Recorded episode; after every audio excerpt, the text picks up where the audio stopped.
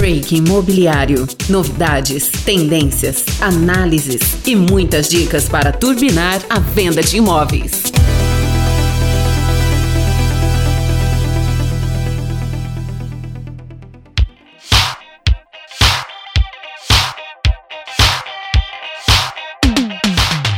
Queridos ouvintes do podcast Break Imobiliário. Estamos aqui no último episódio de 2020 e não poderia deixar de mencionar tudo que aconteceu aqui no seu Break Imobiliário. Foi um ano e tanto, foram muitas novidades, muito aprendizado. A gente passou aqui por Marcelo Caetano, que nos deu dicas incríveis sobre vendas, além de dicas de livros que precisamos ler ainda este ano, hein? Ouvimos dados de pesquisa que a Elisa Tawil fez sobre o comportamento da mulher na aquisição de um imóvel. Nos energizamos com um bate-papo incrível com um dos maiores recordistas de vendas do Brasil, tudo isso registrado pelo Guinness Book, nada mais, nada menos que Ciro Bottini. E ouvimos soluções oferecidas pela rede profissional LinkedIn para atuar com foco em vendas, pela voz da especialista Juliana Félix além das previsões para lá de certeiras de Ricardo Amorim. E muito mais. Ouvimos alguns dos maiores especialistas do setor imobiliário e tratamos de fatos e tendências. E para fechar o ano com chave de ouro, selecionamos um tema muito requerido pelas empresas e muito debatido entre profissionais do mercado: inovação. Com certeza, uma das palavras mais usadas em 2020 e, com certeza, uma das mais praticadas nos próximos próximos anos. Não é isso mesmo, Laís? É isso mesmo, Carlos. Não tinha tema melhor para a gente encerrar as discussões aqui no Break Imobiliário do que a inovação, levando em consideração todas as transformações que aconteceram nesse ano e quantas dúvidas ainda pairam com relação a esse tema.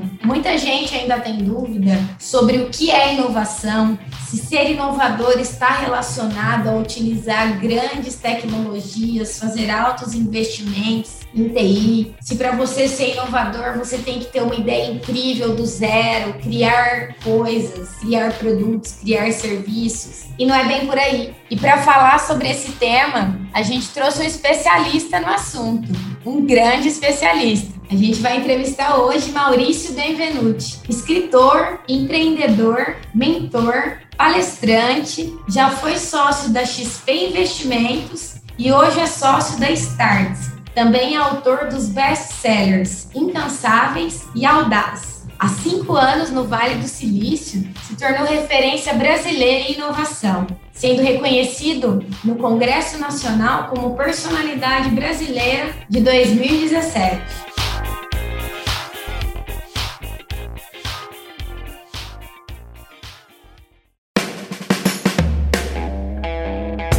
Maurício, muito se fala sobre inovação, mas o que, que essa palavra realmente quer dizer? Laís, a textbook definition da palavra inovação é: inovação é igual a uma invenção que pode ser comercializada, ou seja, que você consiga ganhar dinheiro com isso. Esse é o significado clássico da palavra inovação, que é ensinado, digamos assim, mundo afora. Então, eu vejo muito a palavra inovação associada ao quesito humano, ao quesito das pessoas. Porque qualquer inovação que a gente queira estabelecer, seja uma inovação num processo, seja uma inovação uh, na construção de um produto novo, seja uma transformação digital que não deixa de ser um processo de inovação dentro de uma empresa, isso passa necessariamente por você transformar o indivíduo, o ser humano. Então, a palavra inovação, que significa invenção que pode ser monetizada, é isso. Porém, o que permite essa, entre aspas, inovação acontecer é a capacidade dos indivíduos que a trabalham, que estão envolvidos nela, de se reinventarem e de se inovarem também. Então, assim, eu vejo hoje no Vale do Silício, muita gente entende que inovação é apenas você pegar um foguete para Marte ou você fazer um negócio maluco que transforma o planeta. Mas, na verdade, para mim, a inovação está nas pequenas coisas do dia a dia que a gente consegue transformar. Eu gosto muito de analisar mercados e a jornada da experiência de um consumidor dentro desse mercado e analisar os ruídos que existem nessa jornada. Para mim, esse é o grande processo de inovação que existe para mim, que está no dia a dia, que existe de uma certa forma uma demanda bastante grande para se acontecer, são justamente esses. Inúmeras empresas hoje estão fazendo o quê? Estão olhando experiências do consumidor no nosso mercado, estão olhando os pontos de dor que existem nessa experiência e estão resolvendo essas dores. Né? E daria para citar aqui inúmeros exemplos: transporte individual de passageiros, as ferramentas ferramentas de ride sharing que fizeram, as ferramentas de delivery, de entrega. Ou seja, respondendo a sua pergunta, para mim, inovação, além da textbook definition, inovação é uma invenção que pode ser comercializada, ponto um. Ponto dois, a inovação ela passa essencialmente pela transformação do ser humano. E o ponto três, mais do que você construir um foguete e mandar para a Lua ou para Marte, para mim a inovação está nas pequenas coisas do dia a dia, naquelas pequenas experiências que a gente pode agregar na vida do consumidor e que pode facilitar a vida dele. Seguindo esse contexto, Maurício, diferencie então para a gente inovação e disrupção. Assim, a inovação é uma melhoria que você estabelece em algum processo na tua empresa, em algum procedimento que você realiza, em alguma entrega que você faz para o teu consumidor e você consegue melhorar em algum aspecto aquilo uma melhora que pode significar uma redução de preço, pode tornar o produto mais acessível para o consumidor, né? uma melhora que pode aumentar a experiência dele, ou seja, na medida em que você, você melhora a qualidade de vida das pessoas em algum aspecto, você está, entre aspas, inovando. Então, para mim, esse elemento, melhorar a qualidade de vida das pessoas, ele está estritamente relacionado ao conceito de inovação. Inovação, você tem que melhorar a vida das pessoas. E melhorar a vida das pessoas é as pessoas estarem recebendo pela mesma qualidade o que recebem pagando mesmo, pagando menos, ou estarem recebendo uma qualidade qualidade melhor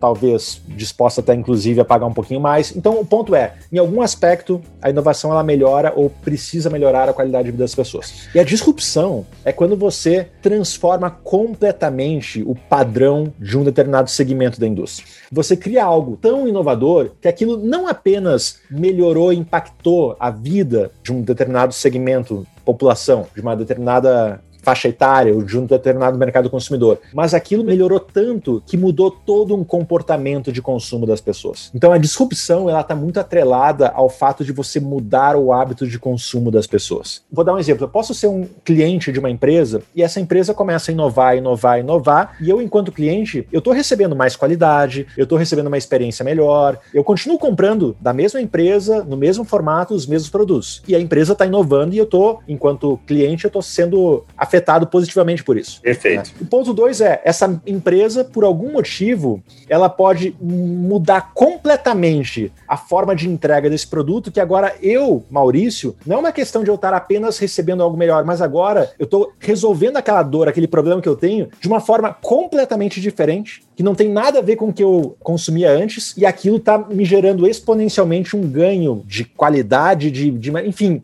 de um aspecto muito mais evoluído e muito diferente do que eu havia consumido antes. Então, a gente poderia aqui colocar vários exemplos. A indústria de táxis, veio ride sharing, a indústria de hotéis, veio as ferramentas que permitem que você alugue parte da sua casa, a indústria de cinema, de vídeos, de filmes, e aí vem o streaming, as gravadoras de música, aí vem o streaming de música. Então, ou seja, eu, Maurício, não tinha nenhum problema de comprar um CD e escutar música em casa, era maravilhoso. Mas aí veio uma disrupção desse setor que agora diz, Maurício, você não precisa mais comprar um CD, agora você pode escutar essa música baixando pela internet. Então, eu continuo consumindo música, mas agora de um formato completamente novo. Eu confesso que eu ainda guardo os meus CDs, mas nunca mais ganhei CD de presente de aniversário, também deixei de comprar e consumo ali no online. Só para contextualizar que nos últimos anos a gente tem visto esse fenômeno da digitalização, né? E esses exemplos que eu dei aqui, todos eles tiveram um elemento tecnológico como a espinha dorsal para eles acontecerem. Então, a indústria de Hollywood, que foi transformada por conta das pessoas conseguirem hoje assistir um filme baixando na internet, a indústria da música, por conta de eu escutar música pela internet, a indústria do transporte individual de passageiros, né, dos táxis, por conta de existirem plataformas hoje que conectam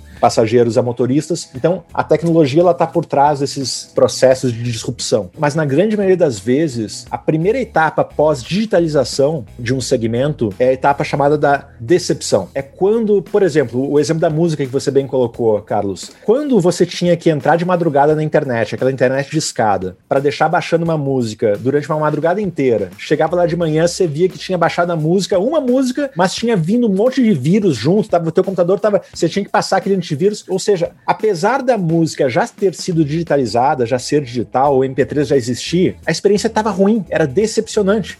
Eu, você você, Carlos, a Laís, a gente tinha que continuar comprando CD. Por quê? Porque a experiência era muito ruim. Apesar de já ser digital, apesar de já ser uma, digamos assim, uma solução disruptiva, ainda não motivava a mudança de comportamento das pessoas porque era decepcionante. No fim do dia, era muito ruim a experiência. Agora, na medida em que você, Carlos, Laís, em que nós, a gente passou a passar uma madrugada inteira, colocar lá o CD inteiro para baixar durante uma madrugada, as 13 músicas de manhã estavam lá bonitinhas, baixadas no nosso computador, não tinha havido nenhum vírus. Nesse momento a gente disse: não, agora não preciso mais comprar o CD na loja. Porque nesse momento eu já tô com as 13 músicas aqui, eu já atendi a minha. É nesse ponto, quando a qualidade do que eu consumo por meio de uma solução, ela se torna tão boa quanto a que já existe no mercado, custando a mesma coisa ou menos, é nesse momento que muda, que há a mudança de comportamento das pessoas. É nessa fase que acontece a chamada discussão. É quando aquilo que é novo é tão bom quanto o que já existe, custando a mesma coisa ou menos, nesse momento eu, consumidor, digo: poxa, agora eu mudo o meu hábito de consumo, eu não preciso mais ir na loja comprar o CD, agora eu deixo baixando durante uma madrugada. Então a disrupção, ela acontece muito nesse. Os americanos chamam, né? É o ponto do good enough Quando a minha experiência nessa nova forma de consumir o produto ou serviço que eu consumo, ela é boa o suficiente, ou seja, é good enough em relação ao que já existe no mercado, custando a mesma coisa ou menos, acontece a disrupção. É nesse momento que eu mudo o meu hábito de consumo. A gente dá muitos exemplos, foram os que mais impactaram a toda a sociedade de disrupção através de inovação, principalmente em tecnologia. Agora, você com toda essa experiência aí, Vale do Silício, mais de cinco anos aí, você está com essa empreitada fantástica aí da Starts. O que, que você já viu? Como é que as empresas aí atuam fora de tecnologia? Inovação tem que estar atrelada à tecnologia obrigatoriamente? Essa pergunta é muito interessante pelo seguinte. A Starts, a gente criou a nossa operação no Vale em 2015 e de lá para cá, a gente já levou mais de 5 mil brasileiros e brasileiras para os programas que a gente realiza no Vale. A gente tem uma série de programas educacionais, enfim, segmentados segmentados, abertos. E esses 5 mil participantes são desde estudantes, empreendedores, executivos, profissionais liberais, políticos, governadores de estado, ou seja, pessoas que representam inúmeros segmentos da nossa economia brasileira. Em geral, Carlos, quando os nossos programas eles começam na segunda e a grande maioria vai até sexta-feira. Em geral, quando esses participantes chegam lá no primeiro dia do programa, eles falam o seguinte: Maurício, Starce, estou no Vale do Silício, eu vou ver carro na rua sem motorista, eu vou ver drone nos ares, a gente vai falar de inteligência artificial, vai ser incrível essa experiência. Né? E de fato, tudo isso faz parte da experiência Vale do Silício, porque essas tecnologias elas estão disponíveis,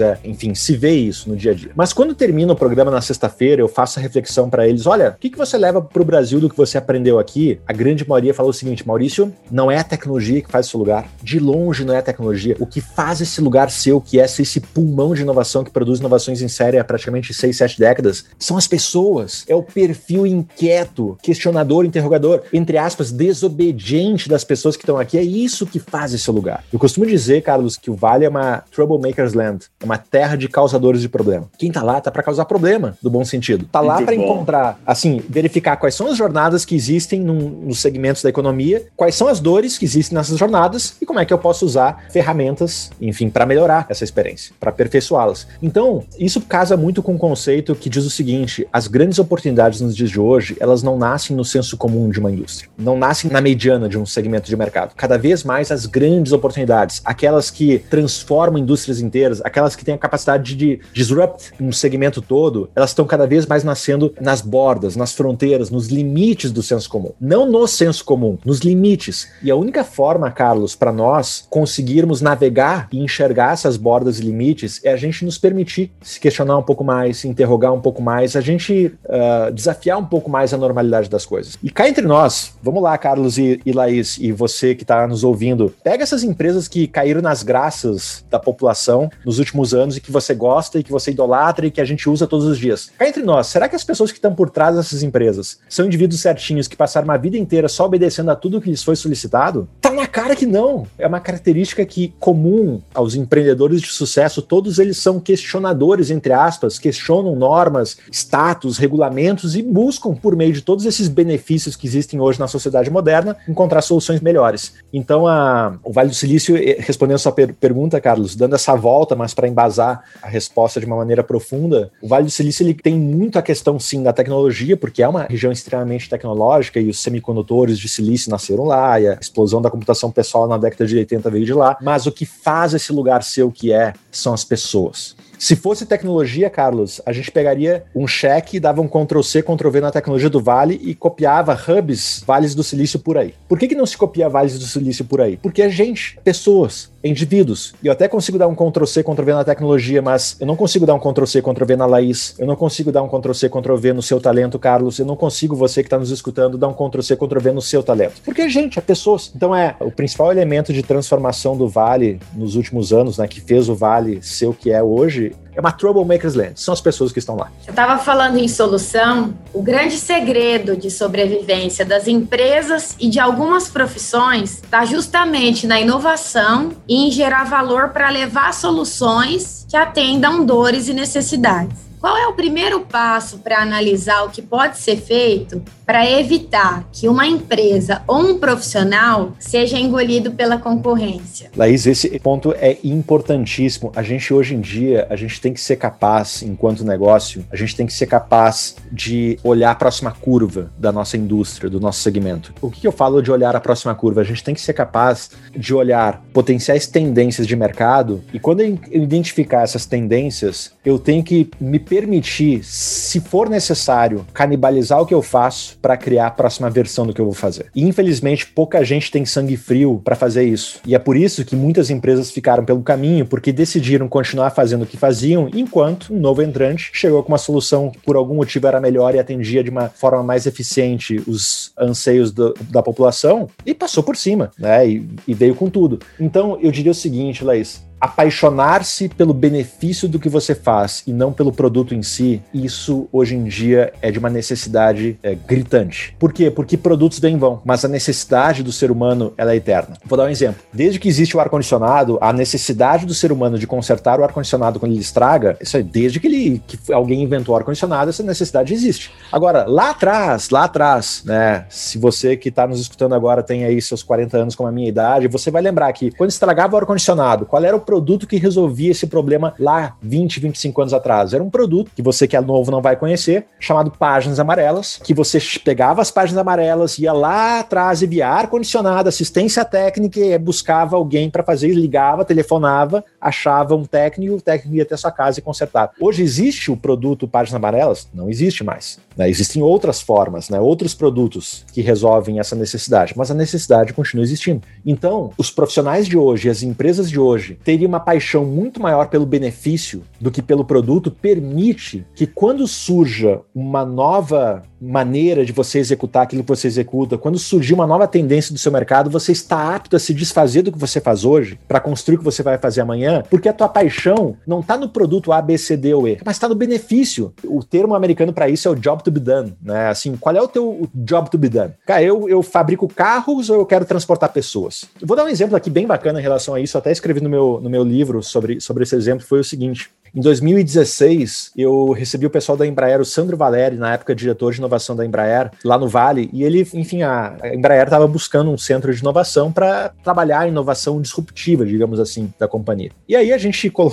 coloquei o Sandro no Uber, né, porque no Vale do Silício não tinha carro, e a gente ficou rodando lá a região, e nos 30 minutos de conversa de São Francisco até Redwood City, que foi o primeiro centro de inovação que eu levei para conhecer lá, para ele. Nesses 30 minutos de conversa, Carlos, Laís e ouvinte, nesses 30 30 minutos de conversa, eu comecei a. Sandro, mas aí, por que, que vocês estão aqui no Vale? O que, que vocês vieram aqui? O que vocês vão fazer? Porque nesses 30 minutos, em nenhum momento, o Sandro falou para mim que a Embraer fabricava jatos. A conversa toda foi, Maurício, a gente está no setor de transporte, a gente transporta as pessoas de um ponto A para um ponto B, a gente busca entregar cada vez mais qualidade, segurança, velocidade nesse transporte. Sinceramente, hoje a gente cumpre esse nosso desejo de transportar pessoas fabricando jatos. Né? Esse é o nosso produto. Mas eu não sei se daqui 15, 20, 30, 40 anos vai ser com jato que as pessoas vão se transportar. Talvez seja, que bom, mas talvez não seja. Talvez seja com tubos cilíndricos embaixo da terra, talvez seja com carros voadores, com drones que andam de jato. Ou seja, job to be done transportar pessoas, produtos, de novo, produtos vêm e vão. Agora, a necessidade de transporte ela é eterna. Né? Se a gente pegar um horizonte aqui de 100 anos, talvez nem carro exista mais. Né? Assim como há 100 anos atrás era de charrete que as pessoas transportavam, não era de carro. Olha como a gente está casando as coisas.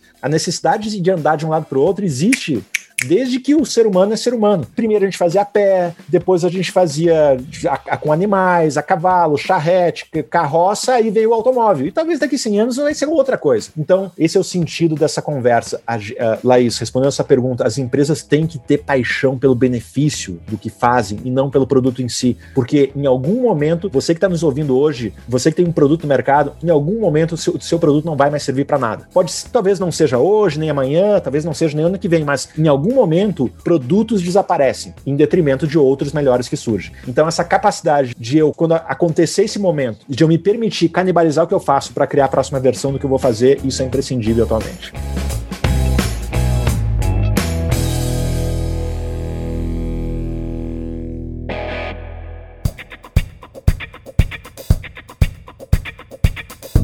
Então, dito isso, concorrente não é mais só literalmente o meu concorrente, né? Qualquer pessoa pode ser o meu concorrente, desde que ele ofereça uma solução que atenda o meu consumidor. Então, por exemplo, se eu estou acostumada a ter um atendimento rápido na empresa X, Aí eu quero que todas as outras empresas de qualquer produto ou serviço que eu busque tenham aquela mesma qualidade de atendimento e agilidade. Então, a gente pode falar isso, que a gente, enquanto profissional e empresa, tem que olhar o todo e não somente o seu segmento em si? Sem sombra de dúvida, Laís, o ser humano ele é, é um ser que rapidamente ele se acostuma com coisa boa. Quando a gente é exposto a uma situação que melhora a nossa vida, a gente rapidamente a gente consegue se adaptar né, ao, ao conforto de uma novidade que nos impacta positivamente. O ser humano tem, tem essa, esse dom. Tudo que vem para melhorar a vida dele, a gente se acostuma. Então, naturalmente, vou dar um exemplo. Uh, no Vale do Silício, a Amazon começou a, a, abrir várias lojas, a vários supermercados, aquele Amazon Go, que é o supermercado que não tem caixa. É, que você entra no supermercado, e você pega as coisas que você quer e você sai. E não tem caixa, né? Tem todo um sistema que, que identifica o que, que você pega da prateleira e automaticamente quando você deixa a loja, já debita do seu cartão de crédito. Enfim, tem toda uma, né, tem toda uma estrutura tecnológica para permitir isso. Mas qual é o ponto aqui? Quando eu passei aí uma ou duas, três vezes, eu, eu fiz compras nesse mercado, Carlos, Laís e ouvintes, eu comecei a passar por outros estabelecimentos e olhar aquele caixa na frente e aquilo já começou a me remeter ao passado. Porque eu disse, cara, assim, você começa a se acostumar com uma situação que te traz inúmeros benefícios você começa a exigir que outros setores também comecem a te entregar a me, o mesmo nível de qualidade. É, é natural do ser humano. A gente vai se acostumando com coisa boa e a gente vai querer começar, a gente começa a exigir coisa boa de tudo. E assim, e hoje em dia a inovação ela não necessariamente vem apenas do seu segmento. Né? A gente falou aqui da indústria da música. Quem rompeu o modelo tradicional de negócios da indústria da música lá atrás foi a Apple, quando lançou o iTunes. E aí, assim, da noite para o dia, o Steve Jobs e a Apple se tornaram o maior varejista de música dos Estados Unidos. Quem diria que ia ser a Apple a empresa que iria romper completamente uma indústria que existia há séculos? Então, sim, hoje em dia essas conexões inusitadas, né? Cada vez mais você vê uh, empresas atuando em setores que teoricamente não são setores que aquela empresa domina, mas ingressando naquele setor, sendo cada vez mais relevante. A gente viu agora, pegando a Amazon como exemplo, lançando a sua farmácia, né? A Amazon Pharmacy, e, e aí causando um, um alvoroço na indústria farmacêutica. Enfim, então lá e sim, por esses dois motivos, a preocupação ela deve existir com todo, por quê? Porque hoje o competidor não é apenas mais a empresa que está no teu mercado, mas pode ser a empresa que está no mercado completamente diferente do seu, que vai concorrer contigo. E segundo, tem que olhar o todo, por quê? Porque na medida em que os clientes começam a se acostumar com uma experiência positiva em outro segmento, é natural que ele vai querer exigir de você a mesma qualidade que ele está recebendo lá. Então, por isso que essa preocupação com todo ela é crucial. Muito bom, uma baita aula aqui de Maurício Bevenuti. Prazer estar com você, Maurício. Agora, a, a gente gente fala muito aqui nesse podcast sobre falar de benefícios, o corretor. A gente tem muitos corretores, muitas agências aqui que nos acompanham, incorporadores, e a gente fala foco no benefício. Nada melhor do que ouvir da sua boca aí a importância que o consumidor dá para o benefício. Mas mudando o contexto um pouquinho, ah, queria pegar um, a sua experiência internacional. Sei que você já está de volta ao Brasil, passando aqui a pandemia no Brasil, mas o que, que você viu? Quais os setores foram mais afetados mundo afora por essa pandemia? E como esse setor como essas empresas que foram tão impactadas por essa pandemia podem virar o jogo? Existe espaço ainda para uma reviravolta? Não existe um setor que não tenha sido impactado né, por, pelo que aconteceu em 2020. Todos os setores da economia foram impactados por essa crise, mas ao mesmo tempo, crises ao longo da história são momentos cruciais no que diz respeito a oportunidades de criação de valor em algo que não existia. Se a gente pegar desde a época da peste negra, Segunda Guerra Mundial, a queda das Torres Gêmeas, a crise de 2008, o mercado financeiro, foram todos momentos que surgiram muita inovação que mudaram para sempre a história da humanidade. É, a Segunda Guerra Mundial, que marcou a entrada da, da mulher no mercado de trabalho, porque os homens foram servir os seus países nos campos de batalha e deixaram os postos de trabalho abertos e as mulheres começaram a entrar. A crise de 2008, né, com as pessoas com água no pescoço, né, não tinham dinheiro para conseguir sobreviver. Muitas delas começaram a alugar seus próprios bens para obterem renda, e aí surgiu em 2008, 2009 a sharing economy, né, com Uber, Airbnb nascendo justamente no olho da, do furacão da crise de 2008. A SARS em 2002 na China marcou o início do e-commerce no mercado chinês. O e-commerce hoje na China é, assim, é o mais pujante do mundo. Então, olha só, a gente está falando aqui de, de crises que provocaram adversidades severas severas e agudas em diversas economias, sendo pontos de virada e pontos de criação de soluções que mudaram para sempre a nossa história. Então, essa crise de 2020, pela profundidade né, e pela duração, assim, não teve um setor que não que passou isento né, dessa crise. Eu diria três aqui. A gente poderia citar o que aconteceu no mercado de saúde. Né, assim, a, a indústria da saúde se transformou absurdamente uh, em função de todas as inovações que tiveram que ser colocadas, enfim, no, no próprio atendimento da pandemia né, e dos, dos, casos de Covid, mas também na digitalização dos serviços médicos, a telemedicina, ou seja, tu, tudo aquilo que estava para acontecer no, e estava andando num ritmo marcha lenta veio com essa Covid e acelerou, e hoje a telemedicina é uma realidade em boa parte do mundo. Uh, segundo setor extremamente impactado, o setor da educação. Né, no ápice da pandemia, em maio desse ano de 2020, a gente teve teve 1,6 bilhões de alunos que deveriam estar em sala de aula estudando em casa. 1,6 bi é muita gente, né? ou seja, a educação ela teve que se reinventar e naturalmente que isso exigiu a aprendizagem de novas competências e habilidades. Você vê, eu vou dar um exemplo, eu tenho uma prima minha que tem 20 anos e estuda administração aqui na FGV, em São Paulo.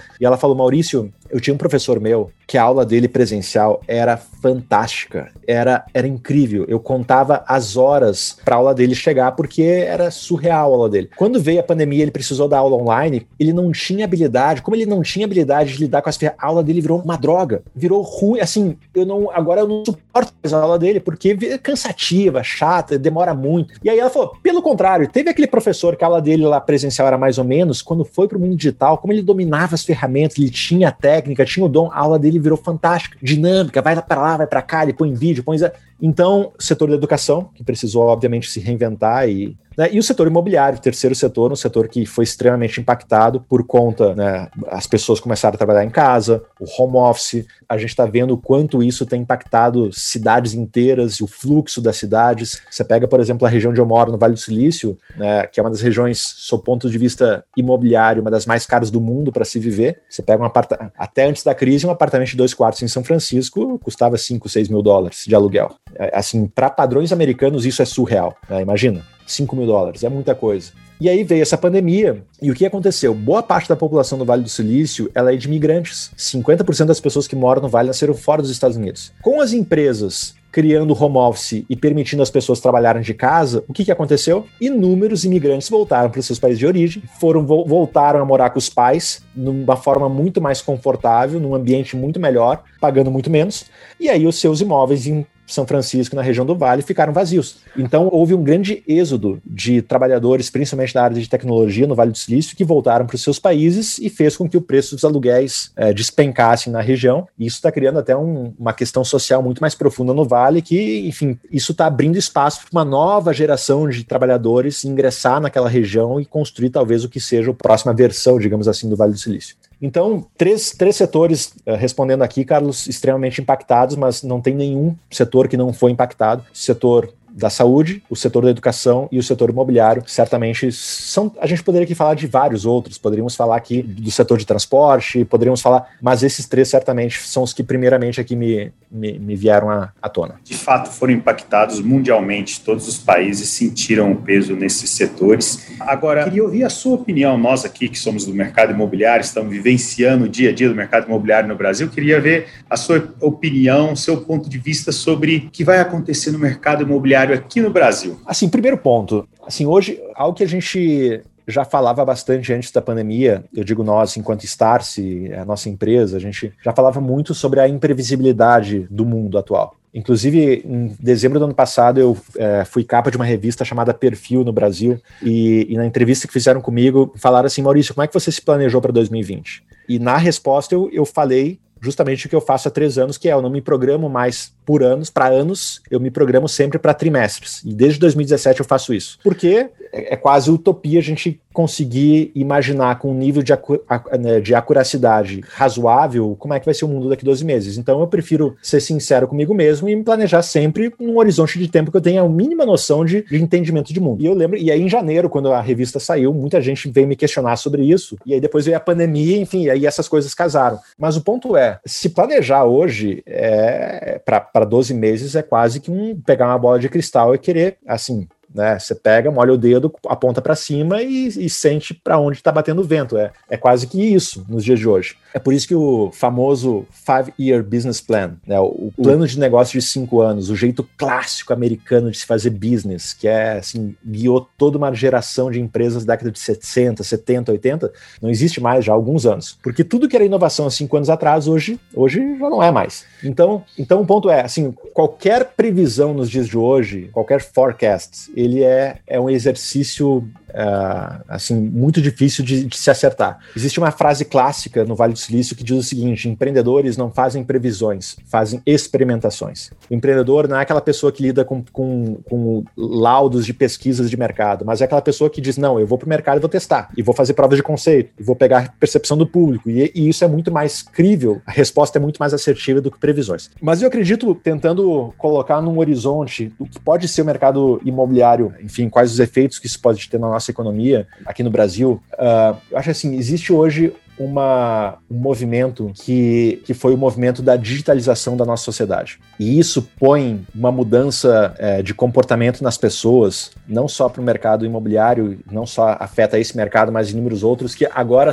muitas pessoas que antes nunca haviam experimentado soluções digitais por força maior, experimentaram e viram que não é um bicho de sete cabeças. vou dar um exemplo: meu pai tem 84 anos, me ligou no dia que ele fez a, o primeiro pagamento de boleto usando internet banking, agora na pandemia. Maurício, eu paguei aqui a conta na internet e tal. Isso não quer dizer que ele não vai mais para agência do banco pagar conta. Eu acho que ele vai continuar indo, porque ele é, é algo que ele dá prazer para ele. Mas agora, pagar pela internet é uma opção. E possivelmente ele vai fazer isso mais vezes. Então, o ponto é, a, a digitalização agora está muito mais próxima das pessoas. Ela faz muito mais parte das suas vidas, em todos os aspectos, seja na indústria financeira, seja na indústria. Você vê, a, as empresas como um todo tiveram que confiar nas plataformas eh, de videoconferência para poder rodar os seus negócios. Então, o que antes era uma. fazer uma reunião, videoconferência, era uma coisa que não. Né, eu tenho vários colegas, como eu vim do mercado financeiro dessa indústria, e agora na pandemia falaram assim para Maurício: antes eu tinha que pegar um avião e ir até uh, Cuiabá para fazer a reunião com o cliente, porque ele exigia isso. Né, apesar de oferecer a, a, reunião à distância. Só que agora, como ele, na empresa dele, está usando a videoconferência e ele está vendo que funciona perfeitamente, ele já. Não, não, não precisa mais vir para cá. Se, vamos fazer sempre via internet. Não tem por que pegar um voo, né, se deslocar para fazer. Cara, a gente consegue.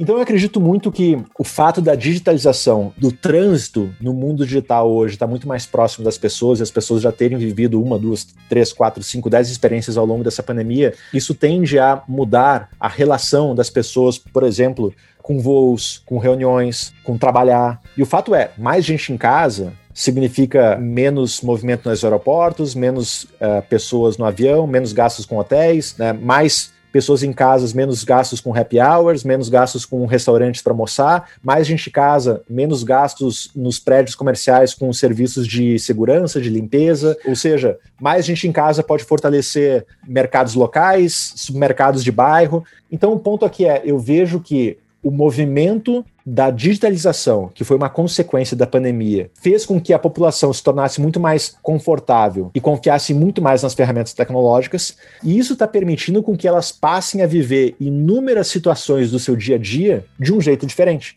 de uma maneira talvez mais híbrida, mais equilibrada. Não que a pessoa não vai mais precisar fazer uma reunião, pegar um avião e encontrar presencialmente. Vai, mas talvez inúmeras decisões que antes eram tomadas 100% das vezes de forma presencial, agora vão ser tomadas de forma virtual. Inúmeras uh, situações que eu só poderia resolver trabalhando presencialmente no escritório, talvez agora consiga fazer de uma forma híbrida, trabalhando da minha casa. Então, acho que, Carlos, respondendo a sua pergunta, eu vejo muito assim um impacto no setor imobiliário dessa pandemia uh, como sendo uma consequência desse, desse fenômeno chamado digitalização que fez com que as pessoas, a população de uma forma em geral, confiassem muito mais nas ferramentas tecnológicas a ponto de mudarem todo o seu, seu estilo de vida, a forma como trabalham, porque agora sim é possível fazer uma porção de atividades que antes não me passava pela cabeça fazer à distância, hoje já é possível.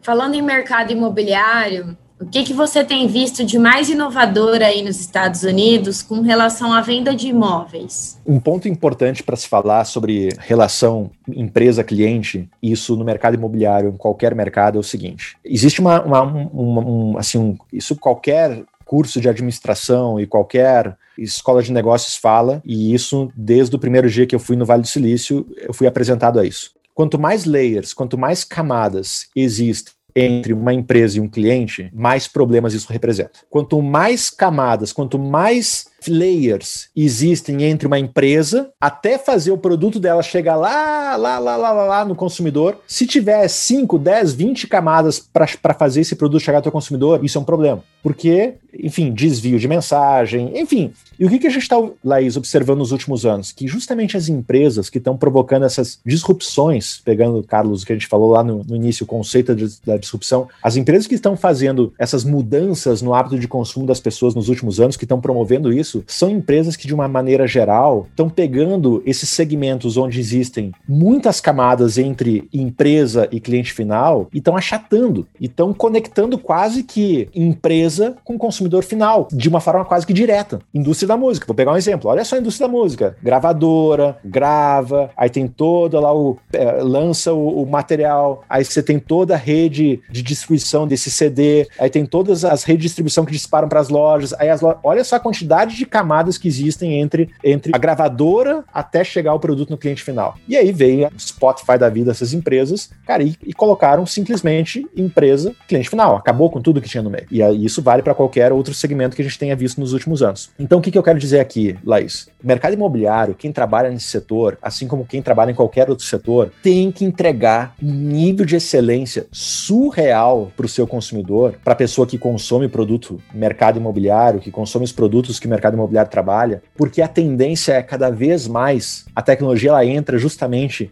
e ela faz isso muito bem, unindo quem produz algo com quem consome algo. Isso em qualquer aspecto. Você pega, por exemplo, automóvel, a Tesla fez isso. Ela simplesmente cortou todo o modelo de venda via concessionária e vende direto. É mais um exemplo. Olha só, a montadora produz o carro, vende para concessionária, aí tem o vendedor, aí tá. Olha a quantidade de camadas. Vem a Tesla e diz: Eu vou vender o carro é direto pela internet. E acaba com todo esse modelo de quase um século da indústria automobilística. De novo, o mercado imobiliário é um reflexo do que acontece em outros mercados. Enfim, a inovação ela, ela é equivalente e acontece em um segmento como um todo. Mas para mim acho que o principal ponto para quem é desse segmento para ficar atento é se eu estou nesse segmento e estou entregando um produto para um consumidor, primeiro, eu tenho que melhorar a qualidade de vida das pessoas. A gente falou isso no início. Assim, se eu não estiver melhorando em algum aspecto a qualidade de vida das pessoas, eu sou rapidamente substituível. Segundo, eu tenho que estar constantemente corrigindo errado, porque sempre existe problema e sempre vai acontecer erros e falhas. E não tem nenhum problema com isso, falhar faz parte do processo. Quem não falha não inova, as falhas fazem parte do processo de melhoria contínua. Mas encontrei uma falha, um erro, não é para corrigir amanhã nem depois, corrige agora. Por quê? Porque se eu não corrigir meu próprio erro, o mercado vai corrigir por mim.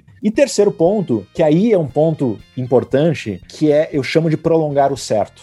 Porque a gente, enquanto muitas vezes empresa, é, a gente tende a gastar muito foco e atenção nos problemas. E de fato tem que gastar porque eu tenho que corrigir o errado. Mas e aquilo que está dando certo? E aquela experiência que é positiva? E aquilo que os clientes gostam? Muitas vezes a gente, enquanto negócio, a gente deixa aqueles produtos que são nota 9,5, 9,6 meio assim, ah, tá indo bem, então deixa eu gastar no, no, produto que é nota 3 aqui, que tá tendo muita reclamação. E já, como é que eu gasto energia naquilo que já é bom para transformar o que é nota 9.6, 9.7, 9.8 mais próximo de 10? A excelência encanta, conecta, cria relações que talvez sejam impossíveis de serem criadas de outra forma. Infelizmente a gente traz essa, a gente herda esse comportamento da base educacional, né? A gente é educado para se eu sou nota 10 em geografia e nota 3 em física, minha vida passa a ser nota 3 em física porque eu tenho que fazer a nota 3 virar nota 6, 7, e aí aula particular, amanhã, tarde e noite, e a gente traz esse comportamento para o mundo corporativo. E a gente age da mesma forma. Produtos que estão indo bem, a gente deixa, e a gente gasta a maior parte do nosso tempo nos problemas. Isso foi algo que eu aprendi muito no Vale do Silício. Se a gente pegar as empresas que, tão, que nascem no Vale, elas não são boas em 20 coisas, elas são surreais em uma, em duas, em três. É assim, é melhor eu ser surreal em poucas coisas do que querer ser mais ou menos em um monte. Porque mais ou menos hoje é um oceano vermelho, todo mundo é mais ou menos.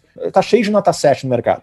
Para você se diferenciar mesmo, e eu falo isso, mercado imobiliário, você que trabalha nesse mercado, para você se diferenciar, você tem que se comprometer com você mesmo, a querer ser o mais próximo de 10 todos os dias. Melhor você ser mais próximo de 10 em poucas coisas todos os dias do que você querer ser nota 7 em uma porção delas, porque uma porção delas você vai estar com mais concorrente, você vai estar com mais, né, cheio de concorrente, com uma porção de pessoas ao teu redor fazendo a mesma coisa. Então, Laís, melhorar a qualidade de vida das pessoas, corrigir o errado e prolongar o certo. Acho que assim, quem tiver com essa cabeça de atuar no mercado dessa forma, acho que tem boas chances de conseguir se manter relevante por mais tempo. E com relação à construção, o que, que você tem visto de novidades? Eu gosto muito de analisar, obviamente, a tecnologia por trás das inovações. Então, o setor de construção tem inúmeras tecnologias envolvidas. A gente realiza programas no Vale específicos para construção civil, onde a gente apresenta empresas que tornam o processo de construção de uma obra, que fazem um acompanhamento, os drones que ficam circulando de forma automática um andar para mostrar o andamento da obra e faz a comparação do antes e depois. Isso torna o processo para o consumidor, para quem está acompanhando o andamento de, um, de uma edificação muito mais claro. Enfim, tem as impressões 3D. Quer dizer, existe tecnologia e certamente uma pesquisa no Google, em cinco minutos, você que está nos ouvindo agora, você vai encontrar uma porção de coisas. Mas eu gosto muito de analisar o aspecto da inovação muito mais pelo hábito de consumo das pessoas, pelo comportamento do consumidor, do que meramente pela tecnologia. Porque quem dita o mercado são os consumidores, são as pessoas é o público final. Então, a reflexão que eu faço para o setor imobiliário é a seguinte: o principal produto hoje do setor imobiliário chama-se imóvel. E, sinceramente, tudo que essa geração atual não quer ser nos dias de hoje é imóvel. O que essa turma dessa nova geração, quem está começando a ingressar no mercado de trabalho agora, que tem 20, 21, 22, essa turma quer mobilidade, quer estar tá em qualquer lugar do mundo, quer estar tá andando por aí. Né? O movimento hoje faz parte dessa geração que está chegando agora e que está começando cada vez mais. Os millennials hoje já são 50% da força de trabalho no Brasil. Né? E vai ser cada vez mais. E está vindo a próxima geração. Então, isso, você que está no setor imobiliário, e é essa, se você quer ter uma empresa para o médio e longo prazo, você tem que adaptar esse negócio para a próxima geração que está vindo aí. Porque é ela que daqui 5, 10, 15 anos vai, vai começar a fazer a diferença no mercado de consumo. E essa turma que está chegando agora e está começando a impulsionar com o seu poder de compras esse mercado, é uma turma que preza muito mais por mobilidade do que por imobilidade. Então eu diria que a gente fala muito sobre isso nos programas específicos relacionados à construção civil no Vale. Eu diria assim, análise mais do que a tecnologia, porque a tecnologia certamente ela é um ingrediente incrível e que mais soluções tecnológicas vão ter para esse segmento, é de que forma se comporta o consumidor desse produto, desse segmento mercado imobiliário. Como que vai se comportar a próxima geração desse segmento? Como é que vai se comportar, como é que vai ser o hábito de consumo dessas pessoas? Como é que vai ser o lifestyle dessa, dessa turma? É, será que eles vão querer comprar? Será que vão querer alugar? Será que eles vão querer apartamentos grandes? Agora com home office, muita gente começando a querer ter um escritório em casa. É, voltando vintage, né? Porque antigamente era muito comum, né? As meu, meu avô, meus pais tinham um escritório em casa e aquela coisa toda. Aí, aí no, no tempo para cá desapareceu o escritório, agora voltou o escritório de novo. Mas fecha parênteses. Então, é, esse é o raciocínio, viu, Laís, que eu, que eu coloco. Isso não só para o mercado imobiliário, isso vale para tudo, mas para o mercado imobiliário, a tendência do que vai ser esse mercado nos próximos anos, ela vai ser ditada por essa turma que está entrando agora,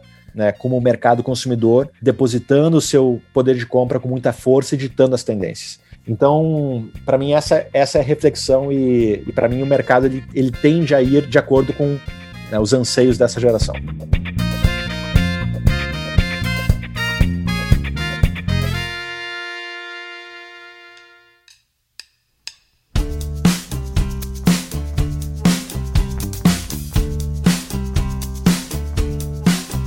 Gente, o Maurício mora no Vale do Silício, ele é sócio da Starts e a gente está falando muito de mercado imobiliário e, e, usando muitas referências que ele tem lá nos Estados Unidos, Vale do Silício. Mas, Maurício, estou sabendo que a Starts está com a missão para a China, focada em real estate. O que, que você pode antecipar aqui para os nossos ouvintes? Conta para a gente Qual que é o foco desse projeto? A, a gente montou nossa operação no Vale em 2015. Como eu comentei aqui, de lá para cá foram mais de 5 mil brasileiros e brasileiras que já participaram dos programas no Vale. Mas, naturalmente, que hoje o Vale do Silício é um dos inúmeros hubs de inovação que existem no mundo.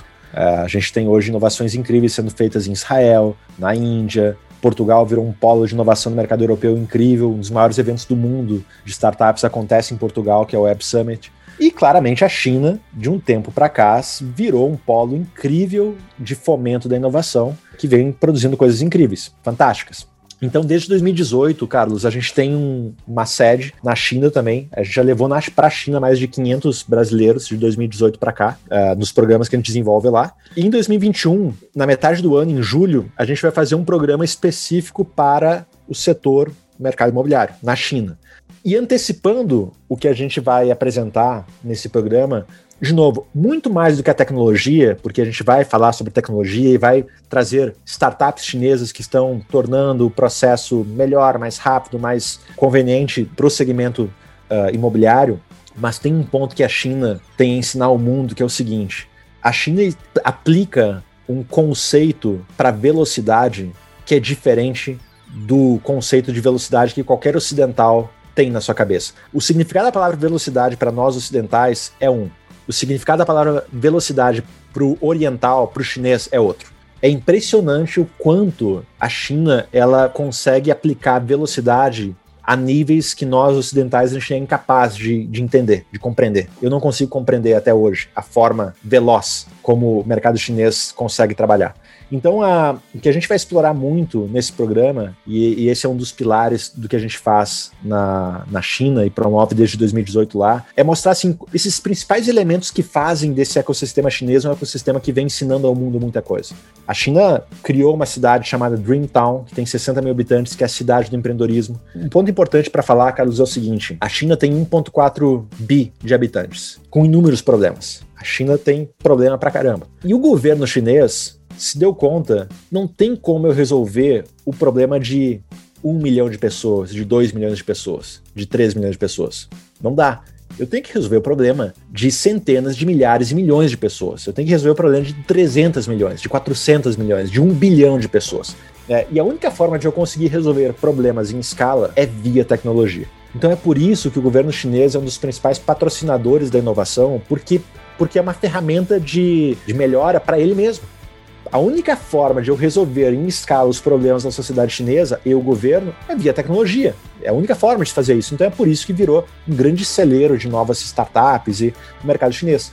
Então, nesse programa, Carlos, a gente vai explorar muito esses elementos que fazem da China esse, esse grande hub de inovação que aplica uma velocidade como nenhum ocidental é capaz de compreender. Como é que eles conseguem colocar tanto talento para trabalhar data-driven company, que é uma tendência que vem cada vez mais crescendo? Como é que eu, enquanto atuante no mercado imobiliário, posso aprender a lidar com dados e usar dados no meu dia a dia e ser inteligente com esses dados a ponto de entregar para o cliente meu produto de uma melhor forma, de uma forma mais eficiente, me antecipar as suas, as suas demandas? Então é isso que a gente vai nesse programa de uma semana para quem estiver lá. Vai ser um programa que vai falar sobre muito, muita tecnologia, muitos exemplos, muitas startups. Quem for vai conhecer inúmeras coisas incríveis, mas mais do que isso, vai buscar compreender de que maneira a China atua nos últimos anos para conseguir criar negócios tão relevantes que vem transformando a sociedade chinesa na última década.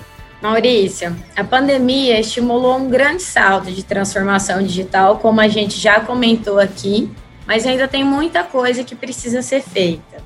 O que você acha ser o passo mais importante para ser uma empresa digital, mas sem deixar de ter um atendimento humanizado?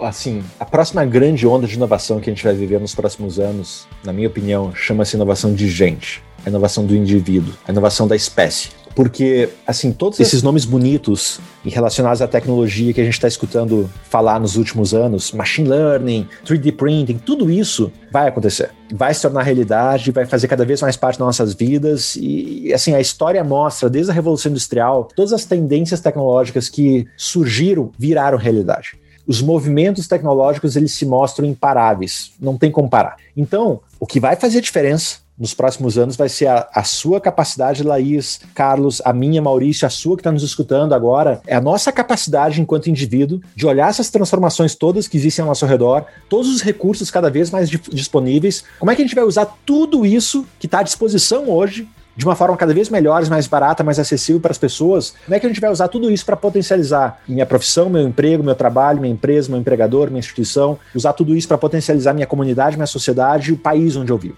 Então está muito mais na atitude do ser humano do que na tecnologia em si. A gente falou antes da história do Ctrl-C, Ctrl-V, enfim, e tudo isso é, é... E, e, olha que interessante, por a gente ter recebido 5 mil brasileiros no Vale nos últimos anos, a gente acabou se envolvendo com inúmeras empresas que estão em processo de transformação digital. Pequenas, médias e grandes empresas. E olha lá isso que, que fato curioso. As empresas que foram bem-sucedidas nos seus projetos de transformação digital. E as empresas que não conseguiram atingir os resultados esperados em seus processos de transformação digital, o motivo foi o mesmo: pessoas. Ou seja, as empresas que conseguiram atingir aquilo que esperavam em relação à transformação digital foi porque as pessoas mudaram. As pessoas mudaram no sentido de, não, vamos tentar diferente, vamos tentar criar aqui um novo procedimento, vamos tentar fazer de uma outra forma, vamos fazer um teste aqui, vamos fazer isso. As pessoas mudaram, consequentemente, a, so a tão sonhada transformação digital aconteceu. Não, por que, que eu vou fazer diferente se eu sempre fiz assim? Não, fiz assim, deixa como tá, não muda, não faz. As, as pessoas não mudaram, a transformação digital não aconteceu. Então, muita gente acha que a gente constrói um projeto ou que a gente constrói uma empresa. Mas a gente não constrói um projeto e não constrói uma empresa, a gente constrói um time. E o time constrói o projeto, o time constrói a empresa. O time que eu tenho dita a empresa que eu sou. O que a gente tem visto, respondendo a sua pergunta, Laís, é a gente tem a entrada cada vez mais forte das ferramentas tecnológicas realizando atendimentos de nível básico. Então, tudo que é nível básico, a tecnologia está entrando com muita força, para qualquer segmento. Se você é um médico e quiser atuar no nível básico da sua profissão, vai ficar para trás. Por quê? Porque toda a parte de diagnóstico, toda a parte, tudo que é básico, a tecnologia está entrando com muita força. Isso em qualquer segmento. E onde é que o ser humano está fazendo cada vez mais a diferença? Todas as entregas que exigem mais perícia, mais especialização, que exigem mais conhecimento, que exigem. Então, o nível básico está sendo automatizado, o nível perito está sendo cada vez mais entregue via capital humano. Essa é uma característica da tecnologia. A tecnologia ela se dá muito bem com atividades que demandam alta quantidade de dados, repetição e busca de padrões alta quantidade de dados, repetição e busca de padrões. E, meu amigo, você que está nos escutando agora, qualquer disputa que você queira ter com a tecnologia dentro desse espaço aqui, a gente já perde de 7 a 1 e a gente vai continuar perdendo de goleada. É isso que a tecnologia sabe fazer muito bem, é trabalhar com muitos dados de forma repetitiva para achar um padrão. Agora, qual é a grande limitação da tecnologia, Laís? É que para ela ser smart e inteligente, ela precisa ter vivido algo algumas vezes antes. Ela precisa ter vivido uma situação repetidas vezes no passado para ela se tornar inteligente. E essa limitação tecnologia é um dom que o ser humano tem a gente é capaz de, de, lidar com surpresas, com situações que a gente nunca viveu. A gente, a natureza nos deu essa condição e a gente consegue lidar muito bem com isso. Então, a, é por isso que hoje as atividades que demandam alta quantidade de dados, repetição em busca de padrões, a tecnologia entra. Por quê? Porque isso ela é exímia em fazer. Agora, lidar com pontos aparentemente desconexos, lidar com situações que envolvem surpresa, lidar com situações mais complexas, difíceis, e isso o ser humano ele faz hoje de uma forma muito mais eficiente que a tecnologia, pelo menos nesse curto, médio prazo. A gente consegue entregar isso com muito mais qualidade e eficiência. Então, olha só, resumo de tudo isso, Laís, que a gente falou dessa pergunta. Se você está nos escutando agora e você consegue colocar o seu trabalho num checklist, ou seja, todo dia você chega no seu trabalho e você realiza atividade 1, depois a 2, a 3, a 4, até a atividade 30. E todo dia você faz do 1 ao 30 a mesma coisa e não muda nada, por nada desse mundo você muda esse checklist. Faz hoje isso, amanhã isso, a semana que vem isso. Você faz, todo dia você faz a mesma coisa. Sinceramente, você já trabalha que nem um robô. E se você já trabalha que nem um robô, os robôs vão fazer o que você faz num curto espaço de tempo, mais rápido, mais barato e mais eficiente do que você. Agora, se você não consegue colocar o que você faz num checklist, por quê? Porque você você faz atividade 1, a 2, a 3, você já, já envolve incerteza, você tem que colocar o teu colega do lado, tem que acessar uma outra área da empresa, tem que fazer isso aqui lida com situações desconexas, você tem que conectar, ou seja, se você não consegue padronizar o seu trabalho, possivelmente você está trabalhando em uma área que a tecnologia, pelo menos hoje, ela não tem a capacidade de entregar com a mesma qualidade que você entrega. Então, a, no meu ponto de vista, talvez os próximos anos da indústria imobiliária e o futuro do trabalho relacionado a esse segmento esteja relacionado a esse aspecto. É saber o que eu faço de melhor e delegar para a tecnologia o que ela faz de melhor. Muito bom, muito bom. Já estamos chegando aqui a uma hora de entrevista, um bate-papo muito gostoso com Maurício Bermenuti. Ah, Maurício, eu sei que você tem outro compromisso, mas eu não vou poder deixar de te perguntar uma pergunta que um dos nossos ouvintes pediu que eu fizesse. Fora do mercado imobiliário, explore tudo aí, rapidamente. Tem alguma aposta sua para alguma grande tendência em 2021? Seja em setor, seja em atividade. Qual seria a sua aposta aí para os próximos meses, uh, para o próximo ano que a gente está entrando? Vou fazer uma aposta de curto e uma aposta de longo prazo. A aposta, aposta de curto prazo, 2021, setor da educação. Muito se fala que hoje toda empresa, na verdade, é uma grande edtech, é uma grande empresa de educação. Você que é do setor imobiliário, você querendo ou não, é um professor ou uma professora. Você ensina o teu consumidor, você tem que passar instruções para ele. E o fato de você ter hoje a tecnologia à tua disposição permite você ser um professor, uma professora em escala. Você consegue com os teus conhecimentos capacitar muita gente. Então a indústria da educação é uma indústria que está sendo bastante transformada já há alguns anos o conceito da academia, da universidade, tudo isso vem sendo questionado já há um bom tempo. E essa pandemia em 2020 fez com que a educação fosse um dos setores mais uh, atingidos e certamente respostas estão sendo construídas e no curto prazo, certamente a gente vai ver muitas inovações dentro desse segmento. Então, a minha aposta de curto prazo, setor de educação, e a Startse é uma empresa desse setor, e enfim, é, fiquem de olho na Startse aí, a gente está tentando fazer muita coisa bacana. E a minha aposta de médio e longo prazo diz respeito ao setor de food, comida, alimentação. Por dois motivos. O primeiro, muito se fala aquela velha tese. Para você saber uma tendência, analisa para onde está indo o dinheiro. E eu, grande parte do investimento da indústria de venture capital no Vale do Silício nos últimos anos tem ido para o setor da alimentação. Então isso quer dizer que existe uma indústria que está apostando e investindo pesado no surgimento de novas startups para essa para esse segmento. E o segundo ponto, além desse que sustenta o futuro dessa indústria, é que cada vez mais o, o nosso hábito de consumo ele está sendo pelas novas gerações ele está sendo questionado. É, o fato de você ter que matar um animal para comer sua carne né, o fato isso as novas gerações eu comentei antes com você né Carlos que a, o meu irmão mora em Toronto no Canadá. A minha a sobrinha a filha dele tem sete anos de idade nasceu lá e por opção dela com sete anos, ela já não come carne por conta dela. Por quê? Porque para ela é um absurdo ter que matar um animal para comer a sua carne. E sinceramente, sabe o que eu acho, Carlos? Assim, hoje a gente olha para as gerações passadas, lá atrás, lá atrás, quando existia escravidão, e a gente olha e fala: escravidão é horrível, e de fato é horrível você escravizar os outros. Mas lá atrás a sociedade convivia com escravidão. E tudo bem, e fazia parte. Ou, assim, é um absurdo, claro que é um absurdo.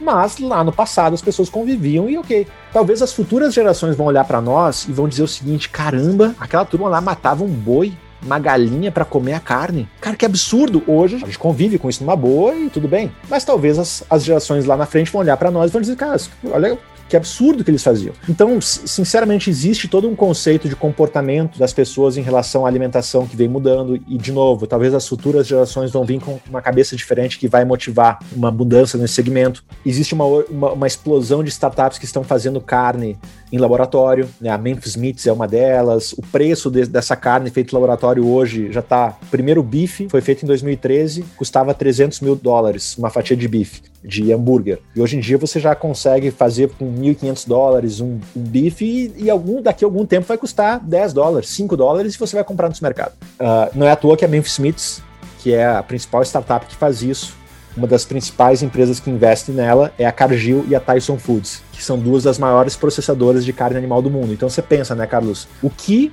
duas empresas que processam carne animal estão fazendo investido numa empresa que fabrica carne em laboratório? É porque certamente essas empresas já se deram conta que alguma coisa tem aí. E fora o fato que é, também que o mundo caminha para ter 10 é, bilhões de habitantes em 2050 e com 10 bilhões de pessoas habitando o planeta Terra, não tem como produzir alimento para 10 bilhões de boca da forma como a gente produz hoje, com a pecuária extensiva, né, que exige uma quantidade de terra né, que a gente não, não, não tem para 10 bilhões de bocas, com todos esses. Então, o fato é, essa composição de elementos, para mim, sustenta o fato de que a indústria da alimentação é uma indústria que, no médio prazo, respondendo à pergunta, tende a se transformar bastante. Então, minha aposta no curto prazo é segmento da educação, minha aposta de médio e longo prazo, segmento da alimentação.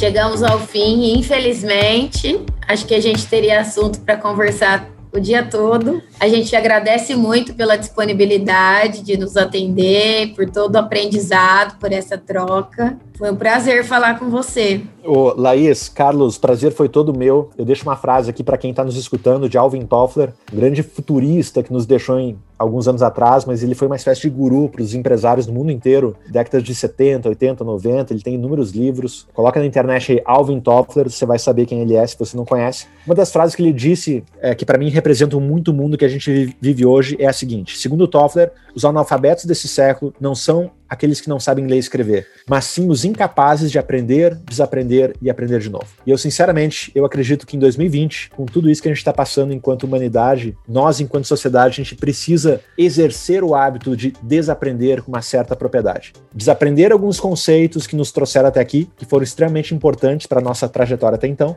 mas que não servem mais, e abrir espaço para aprender conceitos novos, que certamente é isso que vai nos levar daqui para frente. Aprender, desaprender, reaprender, aprender, desaprender, reaprender. Na minha visão, educar não é fazer alguém simplesmente aprender, é ensinar esse alguém a como continuar aprendendo. Então, foi um privilégio imenso estar aqui. Espero poder ter gerado insights aí em cada um dos ouvintes. E meu muito obrigado. Muito obrigado, Maurício. Muito obrigado, Laís. Realmente fantástico estar aqui com vocês. Quem quiser mais notícias sobre a GVI, nos siga lá nas redes sociais rodobens.com.br ou rodobensgvi lá no Instagram. E sigam também a Starts, Starts Oficial, perfeito, Maurício? Tem muita ah. notícia, novidades lá nas redes sociais da Starts e nós aqui na Rodobens estamos muito ligados em educação e muito ligados em tudo isso que você contou para gente. E a gente vai desenvolver muita coisa em conjunto aí em 2021 e daí pela frente. Um abraço para vocês, um abraço ouvintes. Abraço, tchau, tchau. Bom, só deixando um recadinho aqui para vocês. Esse é o último programa de 2020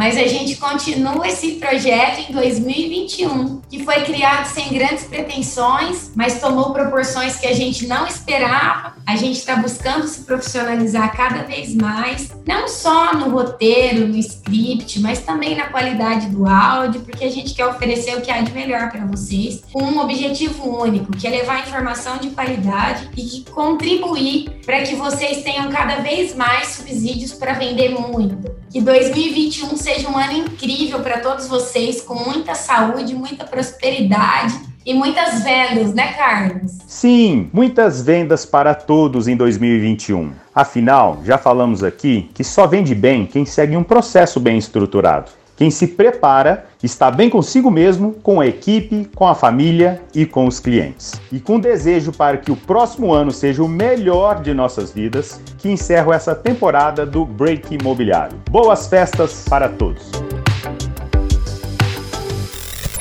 Editado por